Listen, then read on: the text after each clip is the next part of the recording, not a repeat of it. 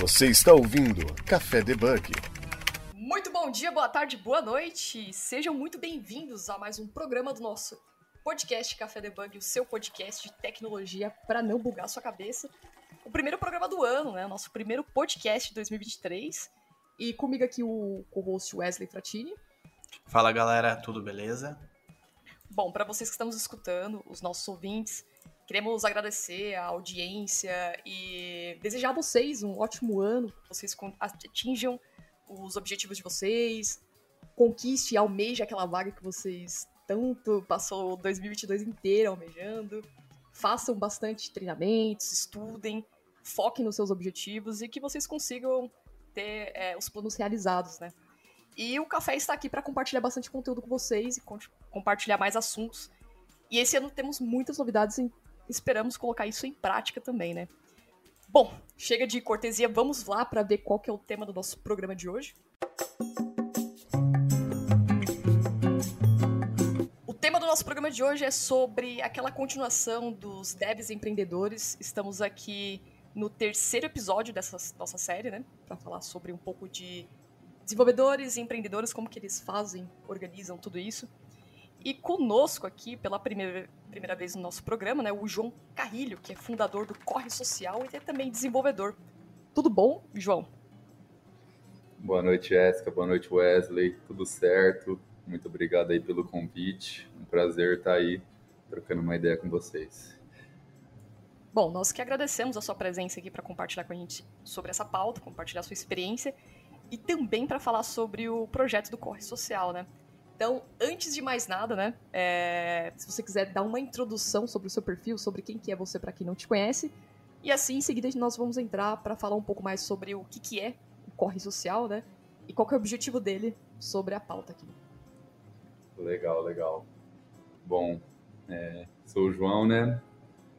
É, comecei a cursar Engenharia Mecânica aqui na Tecnológica Federal do Paraná, em Londrina lá pelo meu terceiro ano, é, estando cursando, estando fazendo as matérias super bem, eu acabei me deparando com o campo de Machine Learning, programação, Python.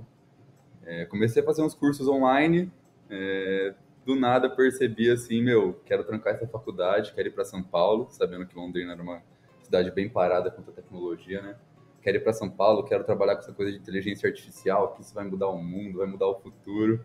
Foi literalmente nessa loucura, assim. E duas semanas depois, assim, já estava trancando a faculdade. Já estava indo atrás de fazer um, algum curso, fazer os cursos online. Fiz os da MIT, da EDX, de Data Science em Python, introdução. Fiz uns de Machine Learning da Audacity, um Nano Degree. É, um de Expert de Reinforcement Learning, né? Que é uma das técnicas aí mais avançadas que a gente vê que ganhou no Go, né? Do Lee Sodoy. É, me aprofundei nisso. É, consegui aí uma vaga de estágio antes mesmo de me graduar na Nindo, que era uma empresa de tecnologia, é, pesquisa e desenvolvimento de inteligência artificial. É, também aproveitando aí um, mandar um grande abraço aí para o Dimas, CEO da Nindo, grande mestre, e para os cinco mosqueteiros que moraram comigo em São Paulo, com licença, viu, gente, para estar tá dando esse oi para eles. É, mas aí na Nindo na Nindo comecei assim um trabalho de estágio onde era dia a dia leitura de artigos. A gente lia aí né, foi um, um, dois trimestres aí de leitura de muito artigo P&D mesmo. É, lemos umas centenas de artigos, descobrimos aí quais tecnologias viabilizavam produtos que a gente queria construir inteligentes. Depois disso, tinha uma fase aí mais de engenharia de machine learning, onde então, depois de fazer toda essa pesquisa, a gente começou a construir códigos, APIs que conseguiam chegar à produção, que eram inteligentes mesmo, né? sistemas de recomendação, de busca, de pergunta e resposta, né? É, diversos tipos de sistema aí com IA. Peguei um, aí um, um bom tempo de experiência fazendo isso. E depois agora, né? Estou aqui no Corre, é, mais como gerente de produto. É, aprendi um React, React Native, para estar tá fazendo o primeiro, o primeiro MVP do nosso projeto. É, não cheguei a acabar ele, consegui aí é, outro programador para estar tá me ajudando nisso. Mas eu acho que basicamente, sendo bem direto, essa seria aí uma, um briefing sobre quem eu sou, né?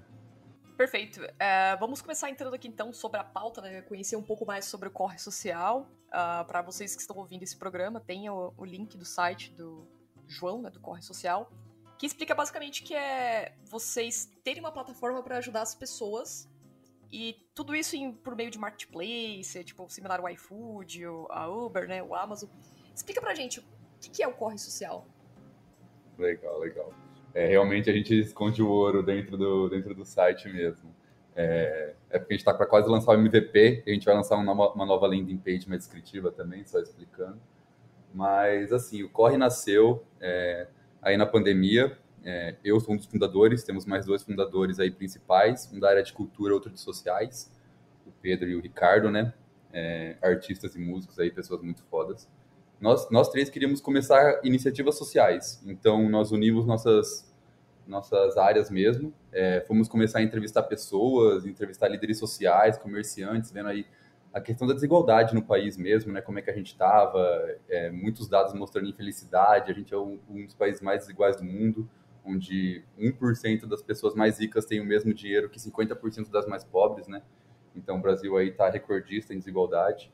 É, e a gente queria, assim, analisando o panorama realmente social e unindo nossas habilidades, que é cultura social e tecnologia, o que, que a gente podia fazer para ajudar isso, né? Então, com essas entrevistas, a gente chegou aí numa basicamente numa plataforma onde ela tem três frentes, né? O marketplace, que é a frente de renda, onde você pode é, tanto vender quanto comprar, tipo um iFood para qualquer tipo de serviço e comércio, né? Perto daí da sua localidade. Uma, uma frente de cultura, onde aí você encontra eventos, encontra conteúdos educacionais, é, também encontra perfis de artistas né, culturais perto de você, de novo, mesma, mesma lógica do iFood, pelo filtro da sua localização. E por final, uma, uma frente de transformação, onde aí você encontra notícias do seu bairro, enquete sobre o que está bom, o que está ruim, né? A gente percebeu muito que as redes sociais no Brasil é um dos maiores mercados digitais do, do país e ao mesmo tempo nós não temos é, nenhuma rede social brasileira e que é social mesmo, no sentido de estar tá ajudando as pessoas, né? De ser uma rede social, não, enfim, não pelo social do rede social, mas social de iniciativas sociais, né? Então, a gente aí está criando aí essa grande missão que é o Corre. É, futuramente vamos abrir open source o código. Agora aí estamos com ele fechado, arrumando realmente, alinhando a missão, preparando as diretrizes. Mas é essa grande plataforma. Se você pensar um Facebook, né? Porque o Facebook tem, tem cultura, as pessoas postam conteúdo. O problema é que não tem muito filtro nisso. Tem marketplace, e também tem, querendo ou não, enquetes, tem tudo isso. A única diferença é o motivo de por que você está usando aquilo, né? E como você se sente quando você usa aquilo. Interessante, interessante. Uh, isso me lembrou o aplicativo, não sei se o Wesley já ouviu falar, o uh, Preço Justo, né? Similar, é, de uma uhum. forma bem simples, feita também. Uh, Exatamente. Engajar, ajudar os outros né, também. Exatamente, é o preço, o, o, o, perdão, viu?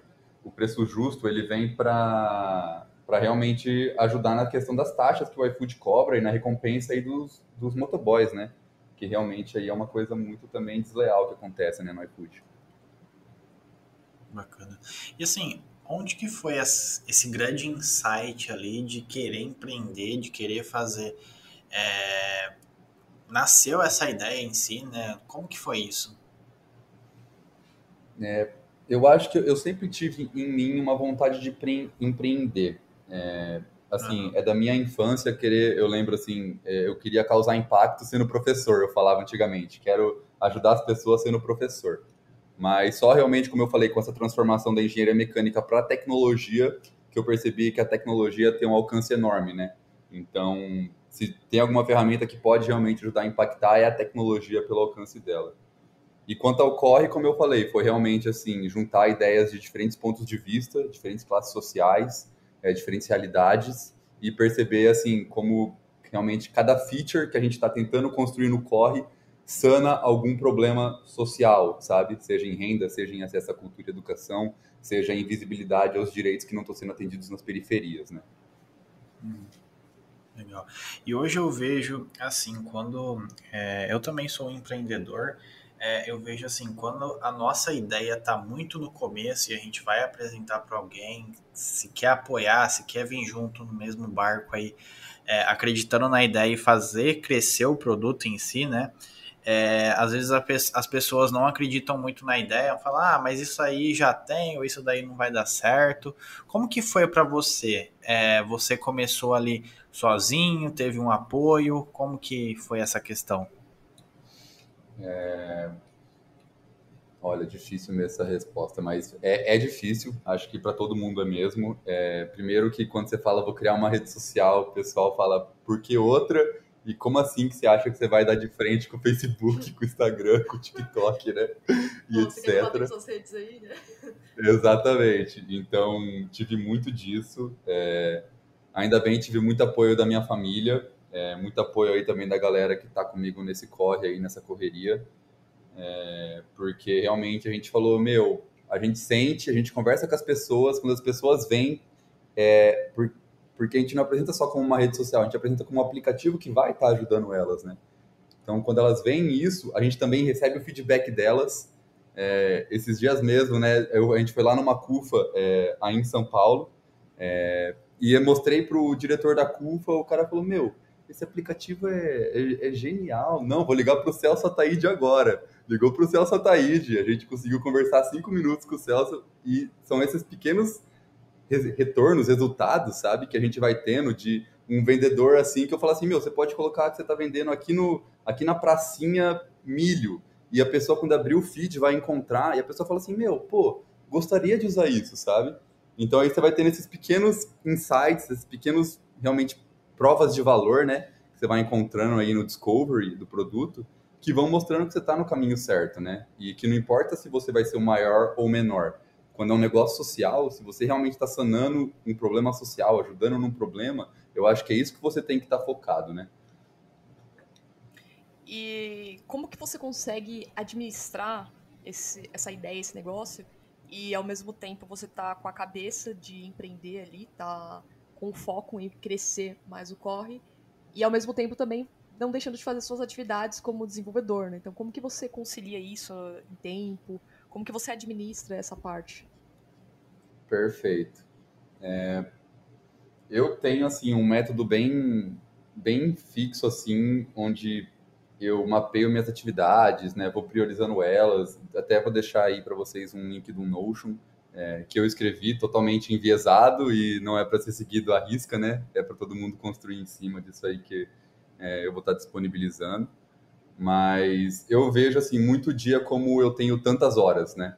É, então, em tantas horas eu tenho que estar nisso, em tantas horas eu tenho que estar nisso. Nem pela rotina, mas se eu acordo uma hora depois, minha rotina começa uma hora depois. Então, eu tenho, sei lá, quatro horas de estar desenvolvendo meus projetos, meu trabalho até na Nindo.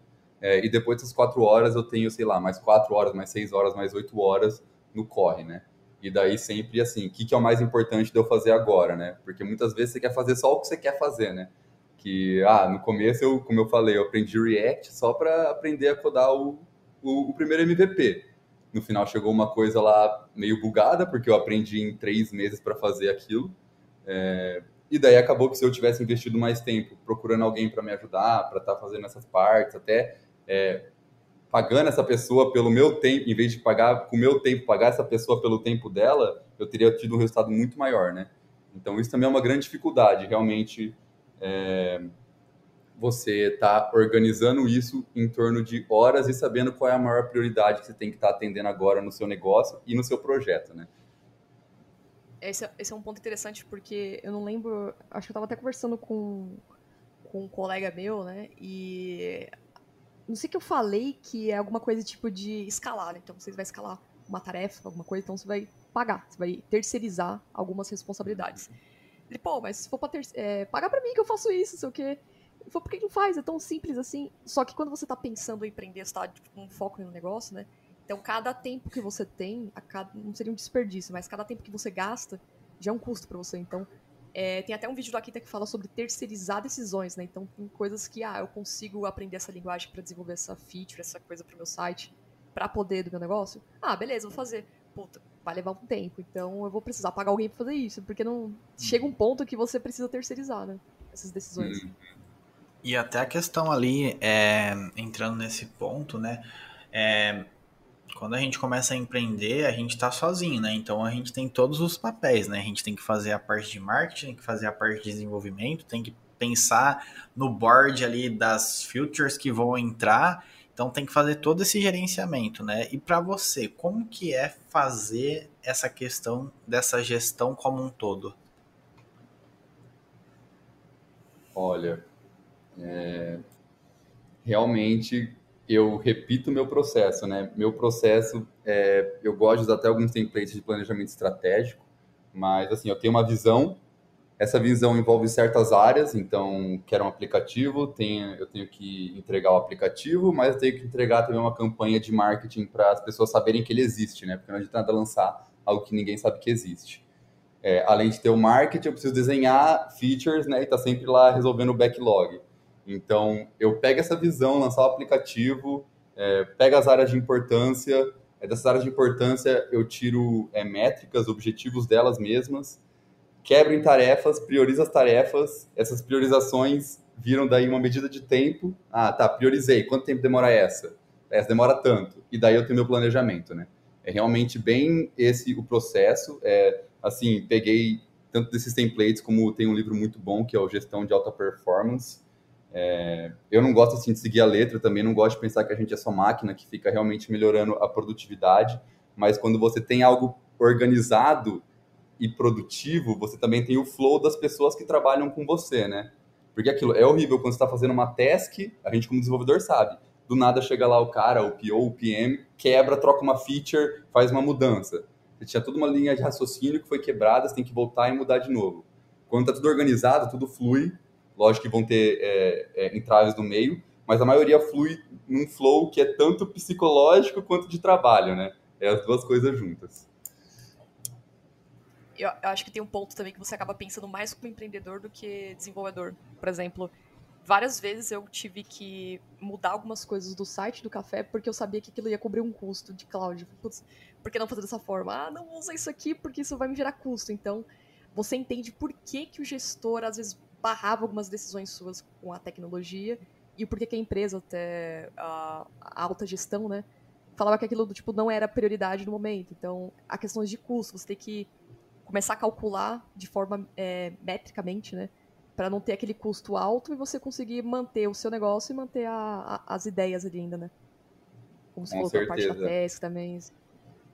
Tem isso também acho disso, que para né? quem tá começando é um desafio, né? Tipo, não, não existe almoço grátis, então como que eu vou manter isso aqui no ar e como que eu posso arcar também, né? Super, com certeza. Uma das maiores dificuldades também é, é que assim a gente está acostumado nas nossas línguas de domina que a gente domina, a gente aprende frameworks novos, usa bibliotecas novas. Mas aí quando chega na hora de administrar um negócio, suas bibliotecas novas são setores novos na empresa. Então você nunca mexeu com marketing, assim, já viu marketing, entende marketing, mas você nunca produziu marketing, você nunca organizou sobre marketing. Então você tem que aprender essa nova coisa. E aí você tem as duas opções, voltando. Ou você terceiriza, ou uma coisa que eu faço muito, querendo ou não, nos, nos meus tempos vagos, eu leio, procuro o melhor livro sobre o tema. E aí eu leio o livro e tenho ideia, mas provavelmente vai ter que terceirizar no final das contas de qualquer jeito. Você vai ter é, é, um julgamento melhor sobre o que terceirizar e como terceirizar, né? Você está ouvindo Café Debug. É, isso me lembra até a, o primeiro programa desse, dessa série que o André Baltieri falou com a gente, né? Então, ele mesmo falava que não fazia edição dos vídeos dele, que tinha uma empresa né, que é especialista na parte de, dessa parte de vídeo e tudo. E algumas outras coisas ele falou, bom, não tem como, né? Ou eu produzo os, os conteúdos aqui, meus cursos, ou eu vou fazer a contabilidade da empresa. Então você tem que terceirizar esse ponto, né? E aí, é aí que vem minha próxima pergunta, referente a isso, né, o que está aqui na pauta. Uh, quando você começou a desenvolver, você ficou pensando, puxa, eu vou continuar codando até quando? Diminuiu essa, é, essa quantidade de tempo que você passava programando, desenvolvendo alguma coisa, e você passou mais tempo gerenciando? Ou você conseguiu equilibrar as duas coisas e, tipo, naquele momento, putz, eu sou o Severino, então tô fazendo um pouco daqui, um pouco dali. O que, que você acha que nesse momento você tá fazendo mais? Claro que tem a parte de gestão que tá sendo mais em alta, né? Mas você deixou de codificar, tá fazendo mais a parte de gerência? É, agora eu parei de codar no corre, é, codei um tempo, meio que passei a vareta mesmo, repassei o que eu tinha feito de feature e código com o Wellington, que é quem toca agora essa parte. É, mas ainda codo como trabalho, né? Ainda tenho é, o que traz o almoço na mesa, né? De qualquer forma, porque o corre ainda não decolou. É, e isso, assim, é, é, realmente, assim, foge, foge do profissional, né? Porque a gente, muitas pessoas da tecnologia realmente são apaixonadas, né? Pelo que fazem por codar.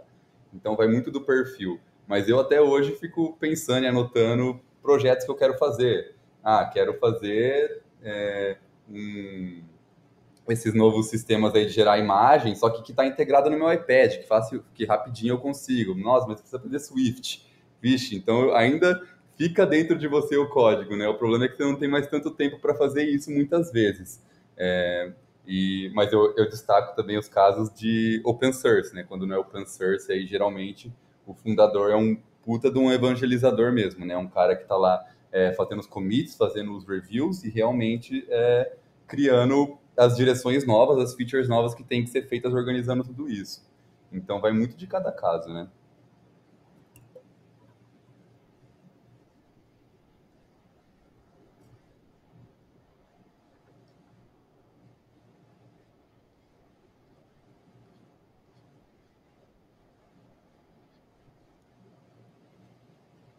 Hum, não acho que precisa, não. É, eu acho que realmente, assim, se você tiver uma vontade, pô, tive uma ideia, queria testar, com certeza vai e faz, porque você vai aprender muita coisa, você vai ver também, igual a Jéssica falou, do outro lado lá, que vem lá de cima, né? Decisões que mudam e que alteram as coisas. Você vai entender muito disso, porque realmente Quanto mais você vai entrando no problema, mais se descobre, porque você está acostumado só a ver a tecnologia, aí você começa a ver que não serve para o cliente, aí você começa a ver que daí não tem como fazer marketing, aí você vê que não funciona é, a monetização que você estava achando que ia dar só pela tecnologia que você pensava. Então, é, eu acho que é um puta aprendizado, é uma coisa muito legal, porque é você ter tipo um filho, né? Querendo ou não, é, tipo um filho, se você realmente se engaja na ideia, é, você vive aquilo de um jeito muito forte. É, mas não acho que tem que ser não. Acho que muitas pessoas é, realmente gostam de programar e querem fazer códigos excelentes. Tipo, tem gente até que é tão excelente, você vê o o cara que cuidava da tecnologia da Tesla, o Car é Carpati, acho o nome, o nome dele, o cara cuidava da AI da Tesla e ele saiu porque ele falou, meu, eu tô gerenciando tanto que eu não tenho mais tempo de criar. Eu quero focar em criar, sabe, tecnologia. Então, isso é muito comum, muito normal. É, eu acho que o mais importante é você estar tá amando o que você está programando, amando o que você está gerindo. Pô, tô numa empresa que cria um software muito da hora. Pô, acho muito massa. Pô, tô aqui gerenciando a minha ideia que eu espero que vá mudar, sei lá, alguma coisa, um mundo, ajudar alguém, ou eu gosto, tenho uma oportunidade de mercado.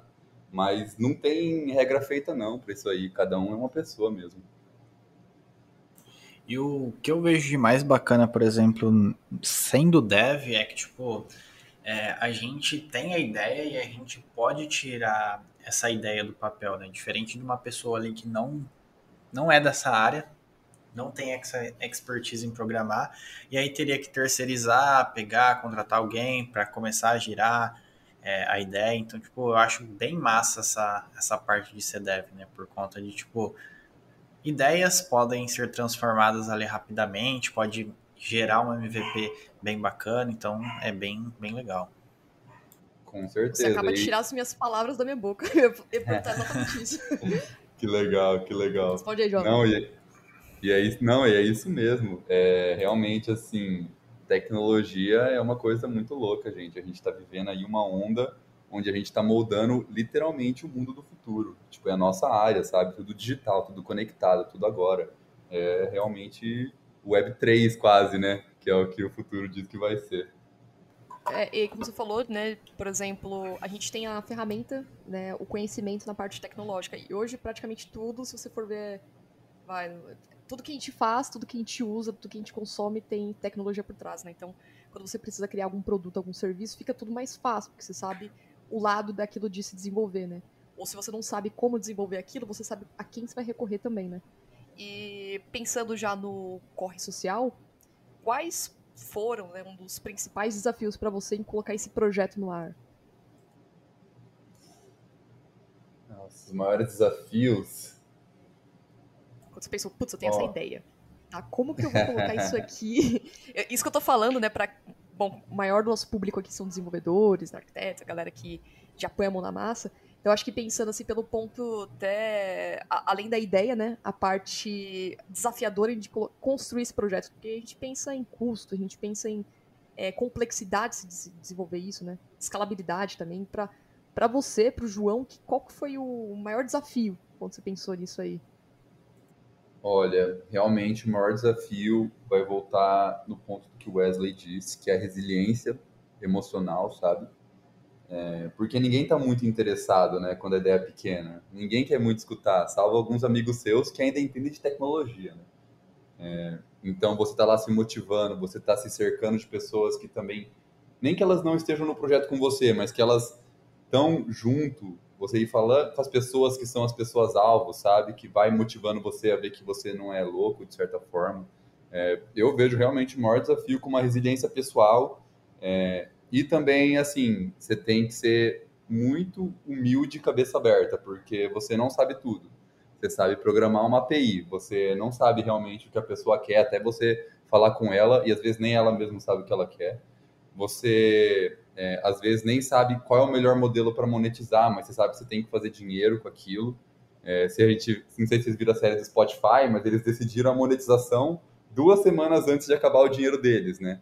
Então, Nossa, assim, é uma coisa muito. É, pelo que a série falou lá, né? Vou seguir isso. Mas é, duas semanas antes, os caras tinham o melhor player do, já de, do mundo de música e eles não sabiam como monetizar aquilo ainda tinha que ver um monte de coisa de como ia conseguir os direitos das músicas para tocar lá, como ia pagar as emissoras e tudo mais. Mas realmente assim, os maiores desafios é você ter essa resiliência, você ser humilde e cabeça aberta bastante para perceber quando que você está tomando decisões ruins e boas e quando você tem que mudar um pouco a direção ou não, né? É, eu não digo pivotar igual falam em startup, nossa, pivota para essa feature, pivota para isso. Não, eu digo pivotar realmente assim. É, será que, vamos falar de marketing, será que é melhor eu soltar o texto desse jeito ou soltar um vídeo daquele ou fazer isso, sabe? Realmente você tem que ter muito cabeça aberta para escutar as pessoas e tomar as melhores decisões.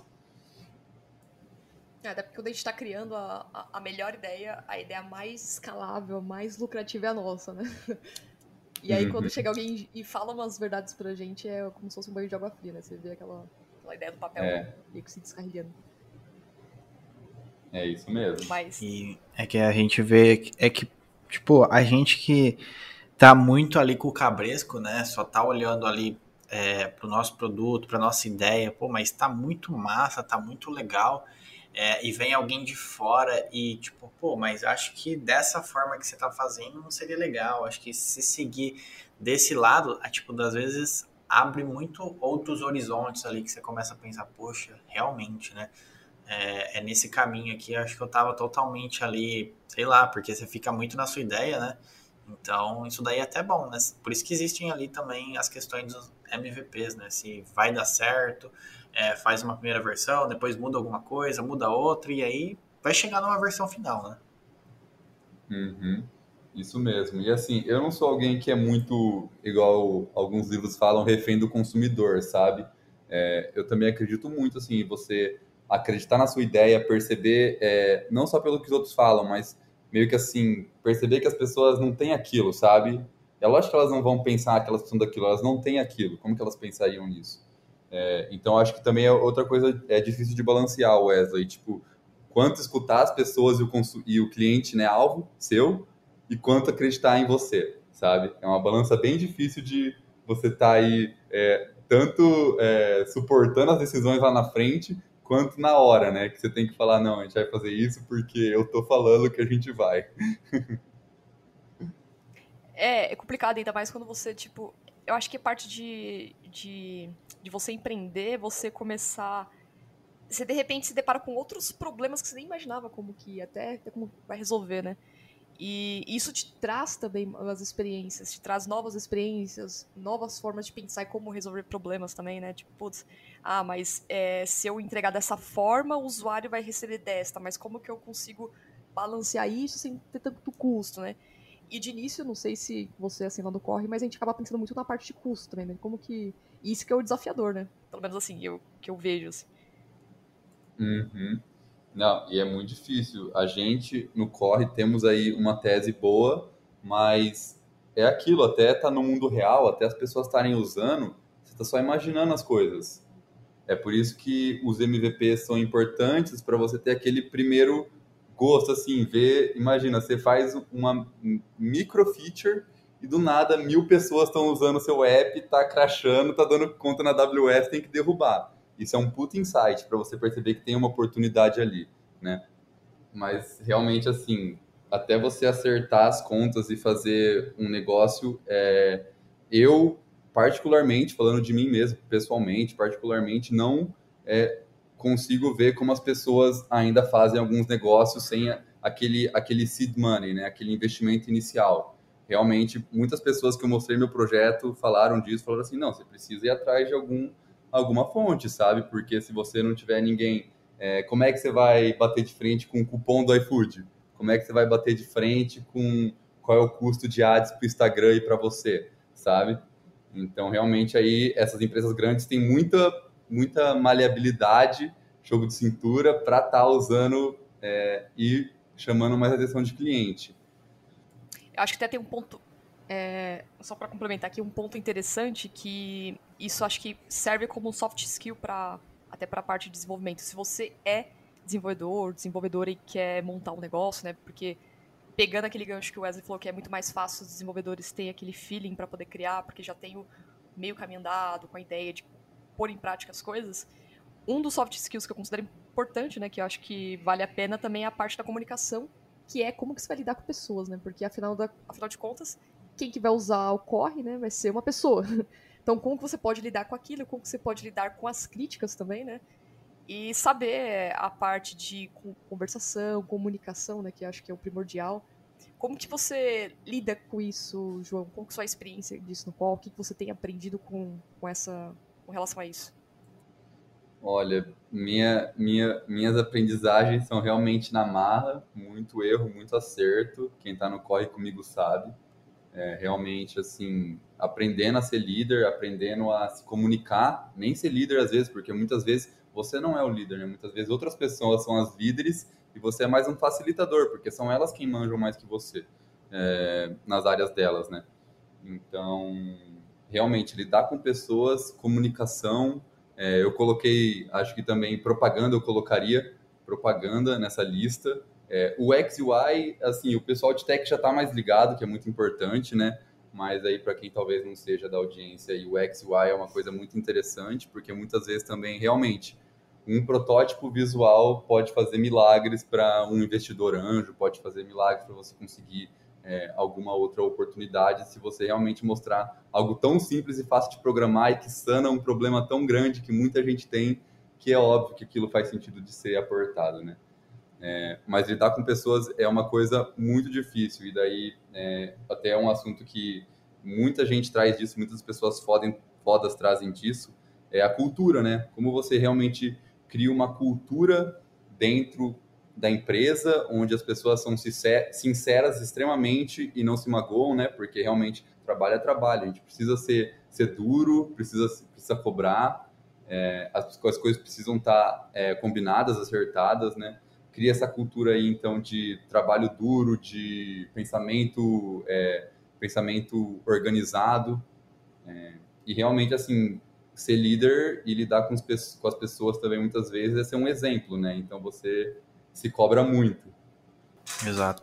E tem até uma questão ali que eu acho também crucial, é quando a gente tem uma ideia, tá pivotando e tudo mais, tá fazendo acontecer, tem aquela questão também de, pô, será que vai dar certo? A gente fica com aquela ansiedade ali de querer lançar logo, de colocar as filters ali para realmente fazer acontecer, né?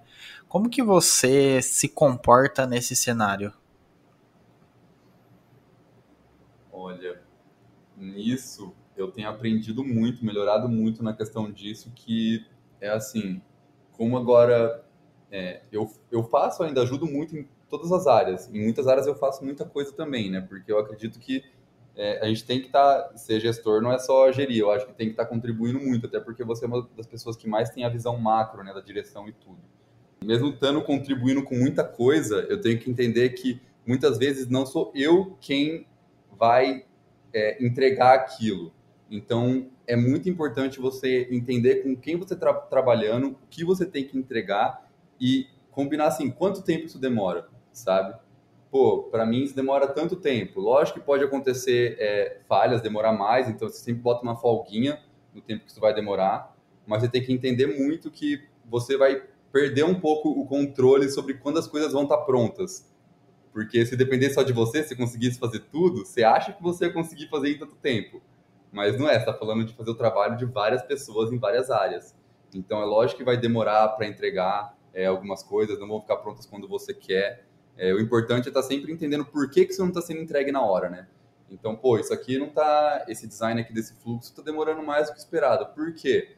Pô, é porque eu talvez não detalhei muito bem o que tinha que estar tá nesse, nesse fluxo, que o designer não está conseguindo fazer?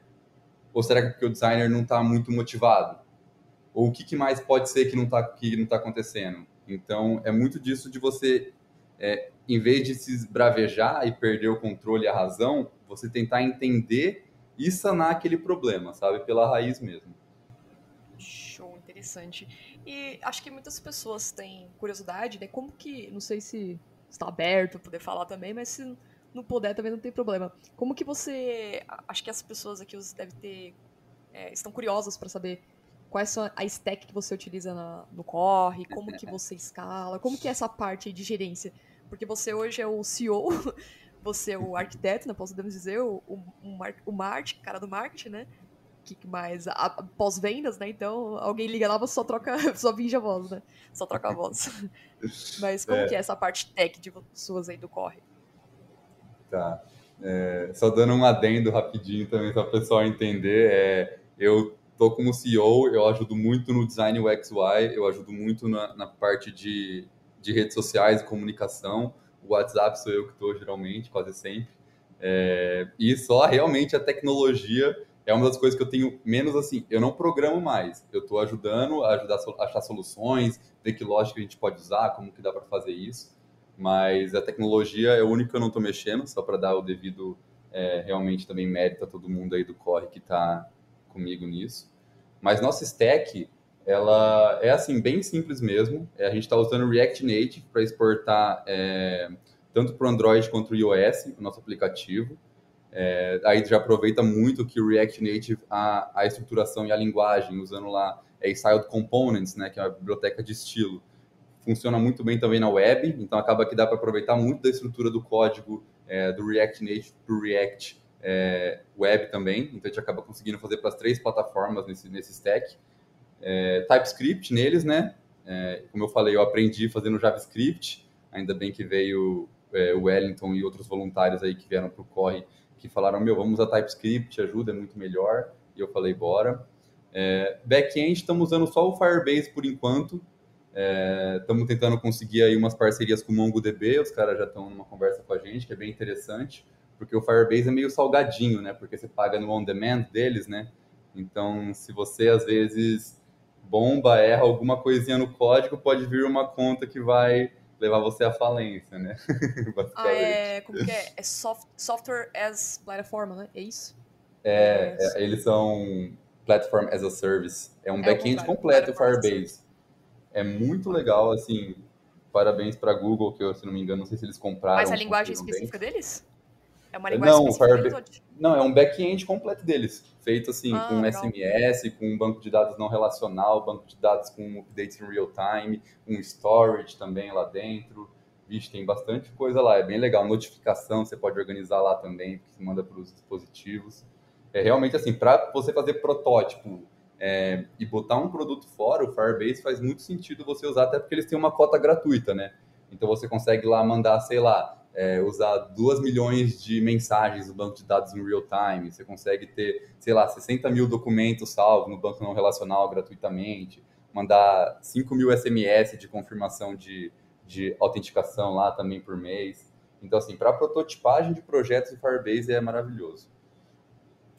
É, é, acho que é a grande sacada deles, né? Tipo, você já entra ali, tipo, tem bastante é, features gratuitas, só que isso quando começa a escalar, começa a virar aquela bola de neve, né? Então, aí, para você migrar para outro, às vezes, tipo, você fala, ah, vou pegar e migrar para outro, será que compensa? Aí você fica meio assim, aí continua lá, né? Então, acho que é a grande sacada deles também, né?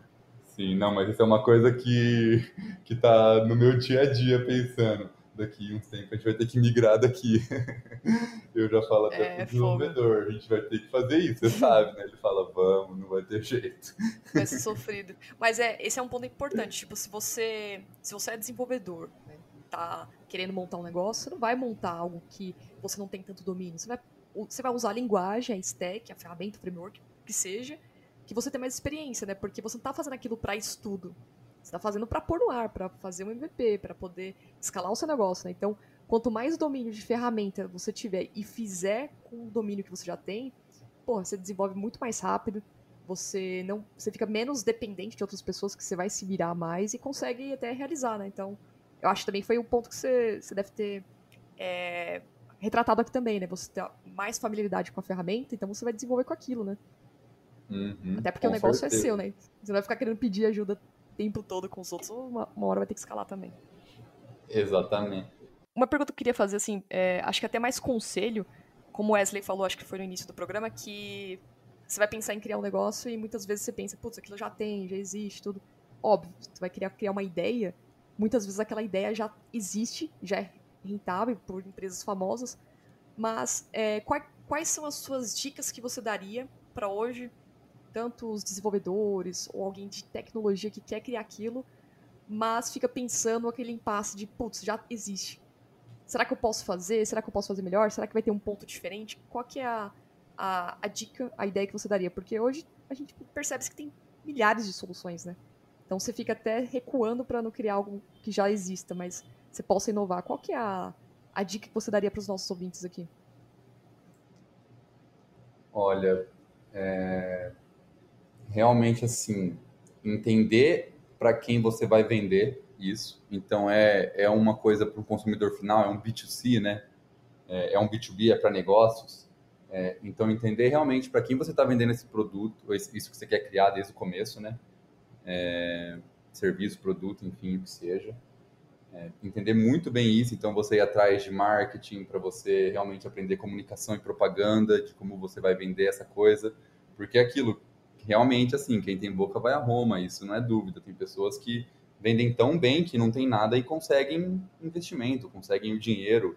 É, então, realmente, assim, comunicação, uma das principais é, coisas que você tem que estar muito ligado. É, realmente, assim, tá entrevistando essas pessoas, não só a comunicação agora como marketing, mas, tipo, ir desde cedo e tá entrevistando essas pessoas para saber se realmente, tipo, isso que está criando vai ajudar elas. É, tem algum problema que está solucionando? Tem alguma coisa, um valor que você está criando que nem é um problema, mas é uma coisa que está ajudando elas tão nova, uma, uma coisa tão nova que está ajudando elas de um jeito que elas nem imaginavam, que nem é um problema, é só realmente um a mais para as pessoas, né? Que realmente vale dinheiro. Então, entender isso a fundo, então comunicar é, e conversar com quem você quer vender as coisas.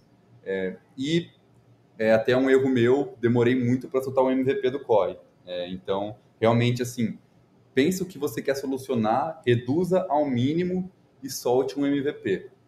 É, faça com mínimas features, com pouca coisa, é, junte pessoas, é, clientes que, que estariam dispostos a testar isso, essa mínima feature, e, meu, vai para frente, sabe? Tipo, realmente, você fazendo essas três coisas, é, depois você acha que consegue resolver as outras muito bem, de verdade.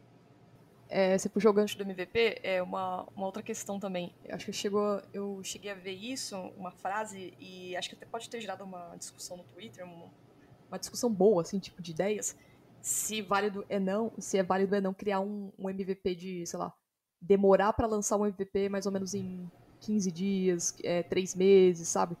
É, quando, quando você fala, tipo assim, ah, eu demorei muito para lançar o MVP e com isso acho que foi um erro meu tem um, um, tempo certo, assim, pra lançar o MVP para as pessoas? Você acha que eu posso lançar com menos recursos que eu tenho só para mostrar a ideia ou você acha que tem que ser bom o suficiente similar ao produto final? É, não acho que tem resposta certa, perfeita para cada caso. É, eu gosto de trazer assim a questão do MVP porque realmente é importante você construir algo, porque aquilo, só mostrar um protótipo visual não é a mesma coisa que entregar uma coisa que a pessoa digita, vai lá e entra e usa, sabe? Então, realmente é muito importante isso. Mas, é, a gente vê assim, é uma frase até que você vê em livros e você vê, por exemplo, a biografia do Jobs. O Jobs não tinha MVP. O Jobs é segredo e lança o, puta produto, sabe?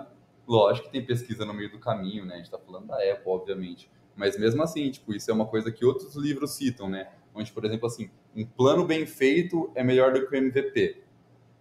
Então, é muito difícil você encontrar esse balanço.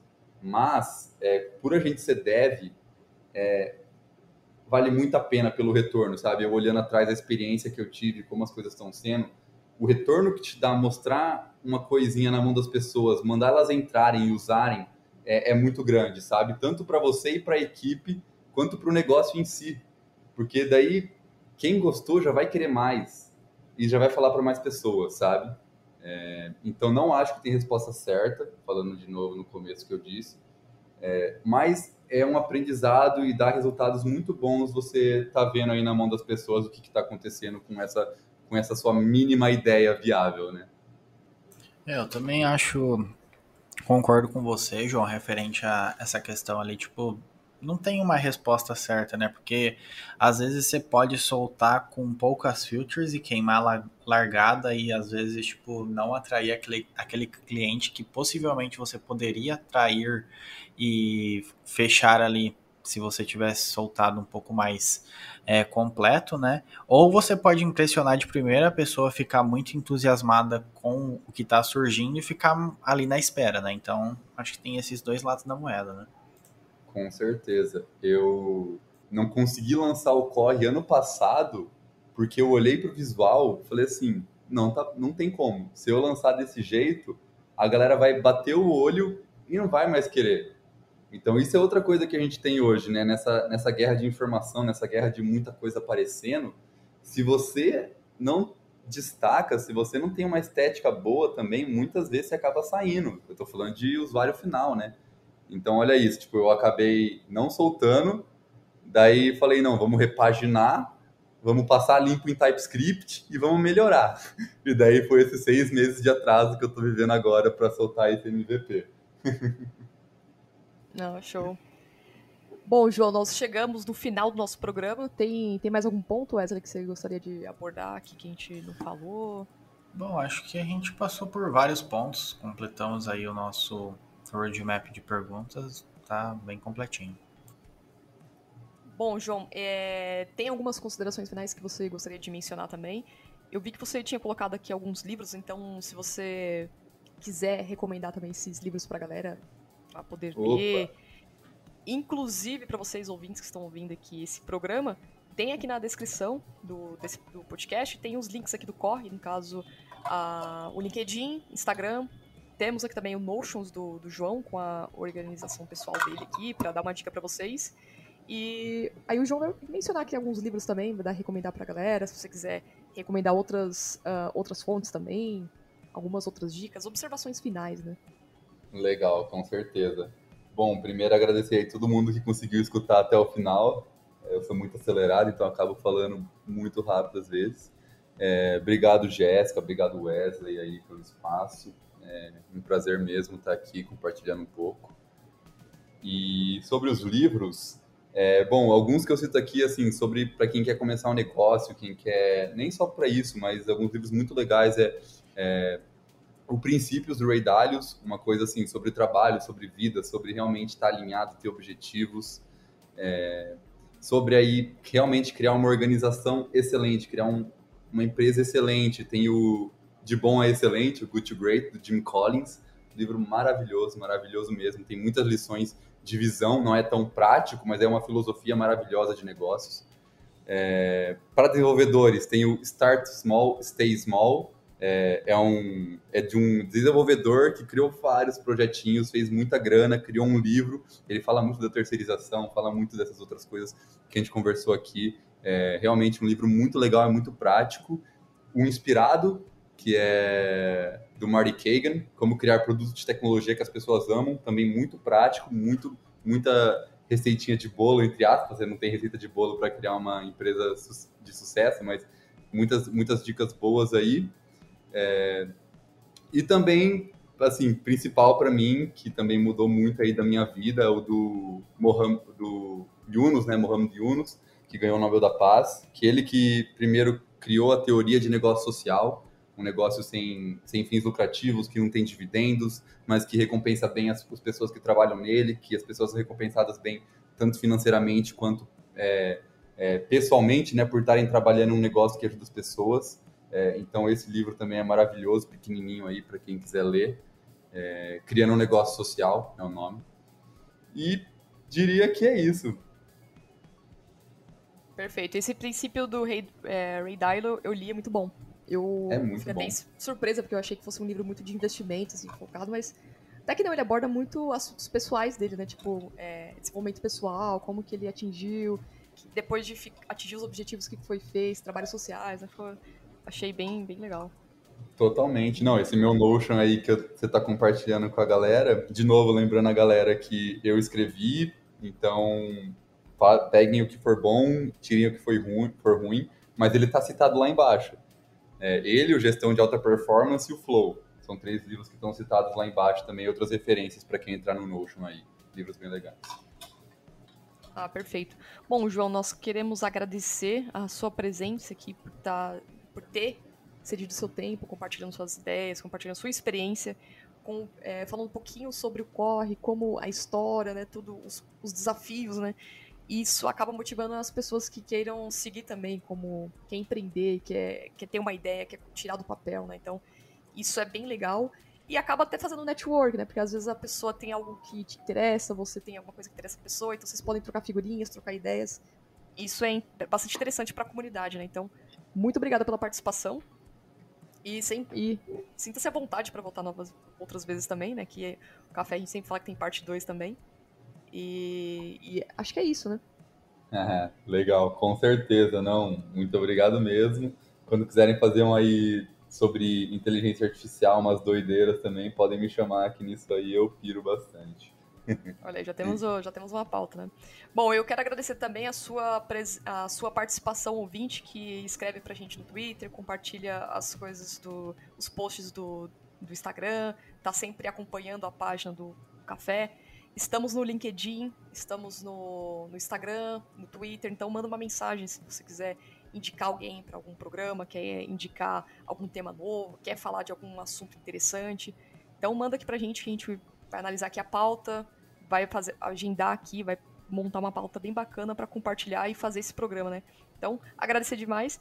E logo mais temos novidades, teremos camisetas, teremos carecas e, e é isso aí. Se liguem nas mentorias do é, Mentoria Tech também, tá bom? Ficamos por aqui, um forte abraço e até a próxima.